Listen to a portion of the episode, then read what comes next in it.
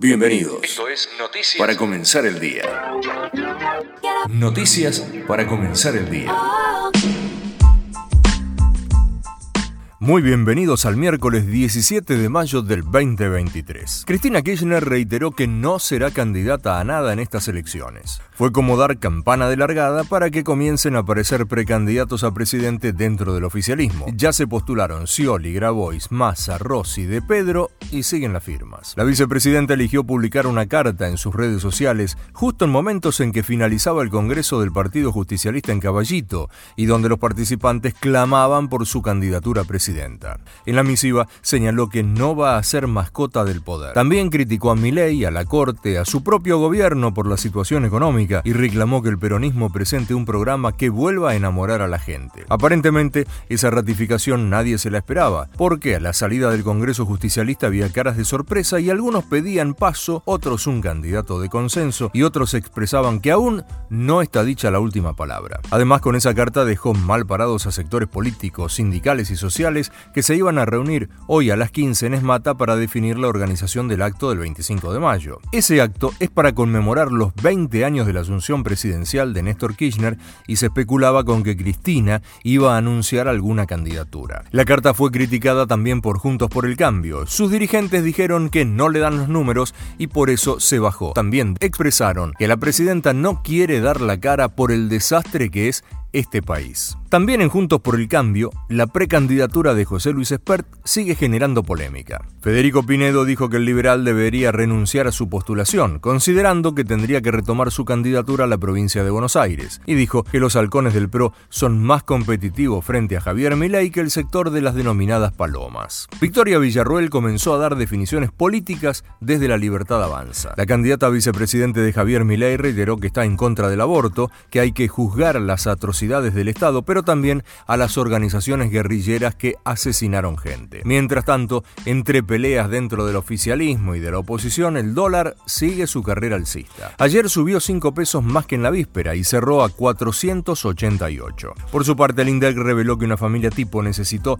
203.361 pesos para no ser considerada pobre. La canasta básica alimentaria saltó un 7,3% en abril. Además, se necesitaron 94.148 pesos para superar el límite de la indigencia. Con todo esto, desde los sectores sindicales continuaron con el reclamo de una suma fija para superar la crisis económica. Sin embargo, la ministra de Trabajo afirmó que esa propuesta no está en la agenda de decisiones inminentes. Kelly Olmos lo aseguró negando también que se estudie la idea de un doble aguinaldo como lo pidió Máximo Kirchner. Este mes también debía subir un 4% el precio de los combustibles, pero el gobierno busca congelarlo. Se debe a que el CEO de IPF, Alejandro Löw, aseguró que los precios internacionales Nacional de los Combustibles hallaron un grado de paridad con los valores locales en los surtidores. También pasaron otras cosas en el país. La DAIA repudió al secretario de Derechos Humanos, Horacio Pietragala. Lo hizo por su participación de una muestra fotográfica que recuerda la Nakba, el éxodo palestino posterior a la fundación del Estado de Israel. La institución tildó al hecho como sin precedentes en la historia democrática de la Argentina. Un ataque informático traba hace cinco días las ventas de medicamentos en farmacias del AMBA y otros puntos del país. El sistema que valida las transacciones de prepagas y obras sociales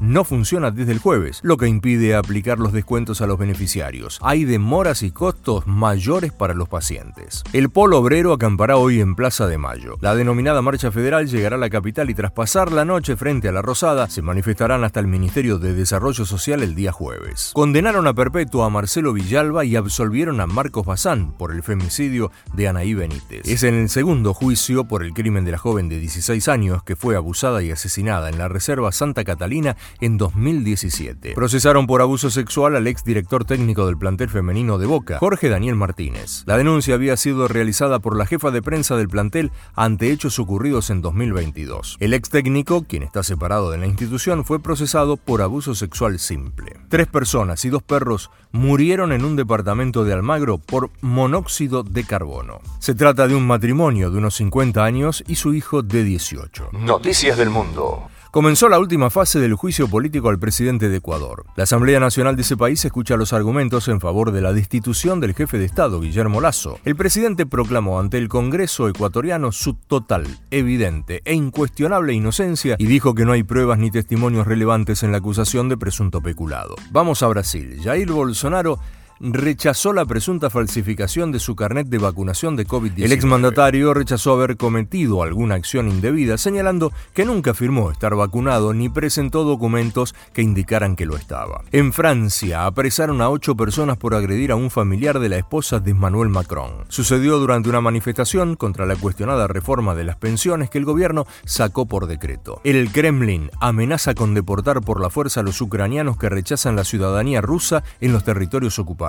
Human Rights Watch recogió testimonios de personas que fueron hostigadas y amenazadas por las tropas rusas. Estados Unidos ofrece 10 millones de dólares para la captura de un hacker ruso que robó información sensible. Se trata de Mikhail Matev, que está acusado de secuestrar datos en tres ataques que le habrían servido para recolectar unos 200 millones de dólares en pagos de rescate. En tanto, hay otra amenaza de China. Advirtió que aplastará cualquier intento de independencia de Taiwán. El portavoz del Ministerio de Defensa aseguró que el gigante asiático aplastará resueltamente cualquier forma de secesión independentista junto con los intentos de interferencia externa. Noticias de deportes.